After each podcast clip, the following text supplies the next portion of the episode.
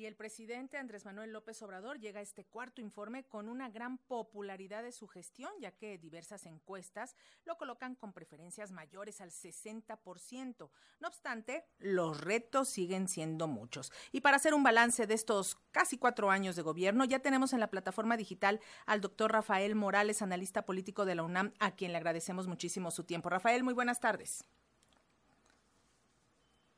Hola, Lénica, muy buenas tardes. Qué gusto saludarte. Gracias. Pues, eh, ¿qué se destaca de la gestión del presidente Andrés Manuel López Obrador en estos casi cuatro años al frente del gobierno federal? Bueno, lo que vemos eh, para este cuarto informe, pues es un presidente que se siente consolidado, un jefe de Estado que ha asumido eh, el control total eh, de las decisiones del país. Esto lo podemos ver no solamente eh, con relación a sus grandes eh, proyectos, los proyectos emblemáticos como el Tren Maya, eh, el, el, aeropuerto Felipe Ángeles, etcétera, sino sobre todo eh, respecto de la agenda que viene. Eh, ha eh, enviado ya al Congreso una iniciativa preferente para tratar de cerrar, por así decirlo, el esquema que él eh, considera que podría dar resultados con respecto al urgente problema que tenemos de seguridad pública y sobre la base de una Guardia Nacional fortalecida que migre eh, gradualmente eh, hacia la Secretaría de Defensa Nacional. Entonces creo que de manera muy resumida tenemos un presidente que, eh, que se siente fuerte, que se siente consolidado, aun cuando eh, los retos que están por delante son todavía muy grandes y en los próximos dos años se ve difícil que pueda eh, concluir de manera satisfactoria algunas de las reformas que está planteando, porque al final del día son grandes reformas estructurales. ¿En cuáles aspectos debería concentrarse el presidente en estos dos años que le quedan de gobierno? Bueno, naturalmente, y como lo marcan las encuestas, hay una preocupación eh, muy fuerte con relación al tema de la inseguridad. El presidente llega a este cuarto informe de gobierno eh, ofreciendo una cifra halagüeña, una cifra importante de una reducción de más del 10% en los homicidios dolosos en el país, comparado naturalmente con otros periodos, eh, con, otros, con otros gobiernos, eh, otros sexenios. Eh, esa es, digamos, la eh, medida más urgente. El presidente va a hipotecar su capital político, va a invertir todo lo que tiene en términos de su trayectoria, de su legitimidad social, para tratar de atender este problema. En segundo lugar, lo que se advierte también eh, muy complicado, lo que representa sin duda uno de los grandes eh, desafíos para nuestro país, es tener un sistema de salud universal. Eh, hace apenas unas horas, tal vez ya unos días, eh, se eh, presentó en el diario oficial de la Federación el nuevo esquema INS Bienestar bajo un esquema de organismo público descentralizado.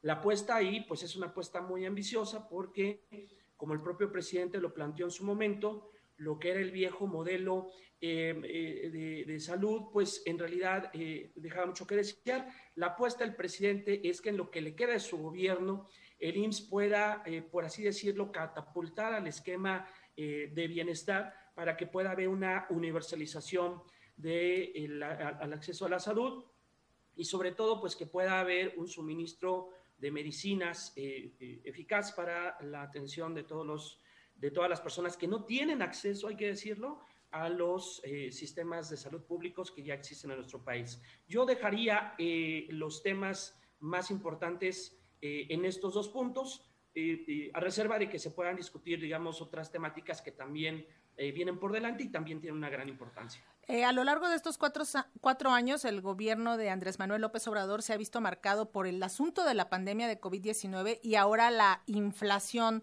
mundial, pero que pues está afectando también en nuestro país y que de alguna manera ha dificultado que se cumplan las metas de gobierno. Desde tu punto de vista, ¿cómo se enfrentó esta situación de la pandemia y de la inflación en estos cuatro años? ¿La estrategia le ha servido al presidente para consolidarse?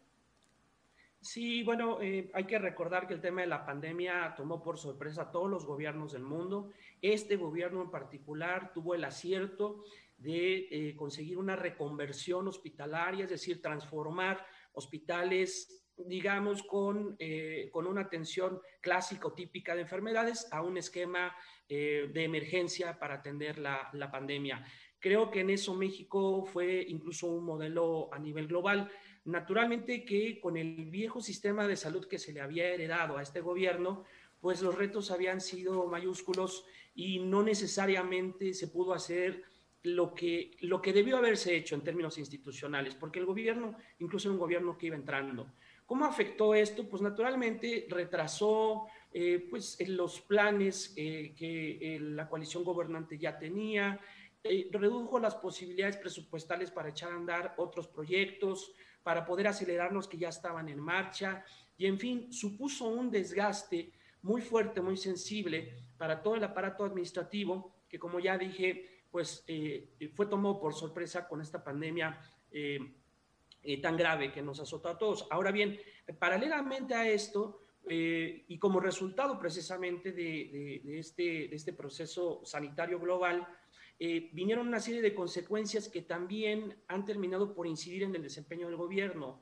¿Como cuáles? Pues bueno, como el tema de la inflación y el tema del aumento de las tasas de interés. Estos dos factores, pues son factores que son influidos por otros factores de orden externo, como fue la pandemia, pero también como lo ha sido la guerra, por ejemplo, entre Rusia y Ucrania y otros tantos factores que también se presentan de forma externa.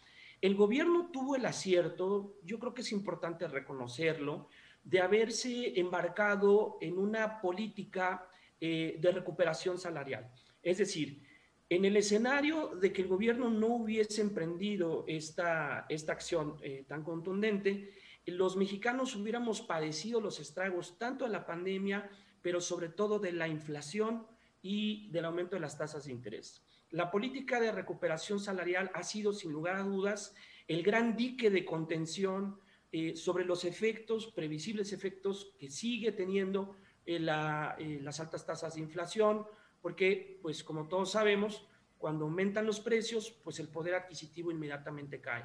Entonces, yo creo que lo que el gobierno hizo de manera anticipada y sin saber lo que venía, ha sido como algo muy afortunado porque, y también hay que mencionarlo, la estrategia antiinflacionaria que el gobierno ensayó hace algunos meses, desgraciadamente no dio resultados. Entonces, eh, esa política de contención salarial ha venido, por así decirlo, a blindar eh, a la sociedad mexicana de unos efectos que pudieron haber sido mucho peores de los que estamos viviendo.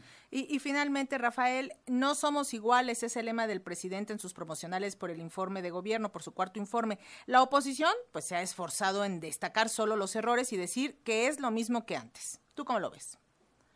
No, no, no es así. Eh, hay algunos aspectos eh, eh, donde sí hay un contraste entre lo que se hace y lo que se hacía. Pensemos tan solo, por ejemplo, en la eliminación de los privilegios fiscales.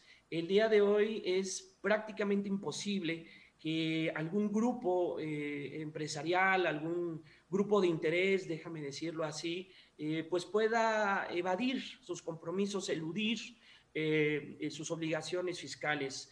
Yo creo que la política fiscal es, sin lugar a dudas, una de las medidas más efectivas que este gobierno ha puesto en práctica y sí que contrasta con lo que sucedía en el pasado, porque en los gobiernos anteriores lo que teníamos era una política de exención fiscal, pues que terminaba por reforzar los privilegios de las élites. Hoy esto ya no es así y creo que esto es lo que ha permitido que el propio gobierno eh, fortalezca, por así decirlo, también eh, el, ahorro con relación a eh, el, gasto público. Entonces creo que esta parte es la que sí haría una diferencia Em, hay otras cosas donde naturalmente el gobierno pues no puede avanzar como lo quisiera, pero como este es un gobierno que tiene como objetivo, eh, digamos, eh, transformar al régimen político, pues prácticamente todo lo que se hace se hace sobre la base de una visión de cambio radical o de raíz. Yo dejaría eh, en primera instancia, digamos, este punto de contraste, porque también hay otros que pues harían visible una diferencia entre lo que se hace el día de hoy y lo que se hacía en el pasado. Pues te agradecemos muchísimo estos minutos con las audiencias de Radio Educación, doctor Rafael Morales, analista político de la UNAM, previo a este cuarto informe y pues ya pondremos atención en lo que eh, dice el presidente a la Nación esta tarde. Muchísimas gracias, Lénica. Un saludo a tu auditorio. Gracias, muy buenas tardes.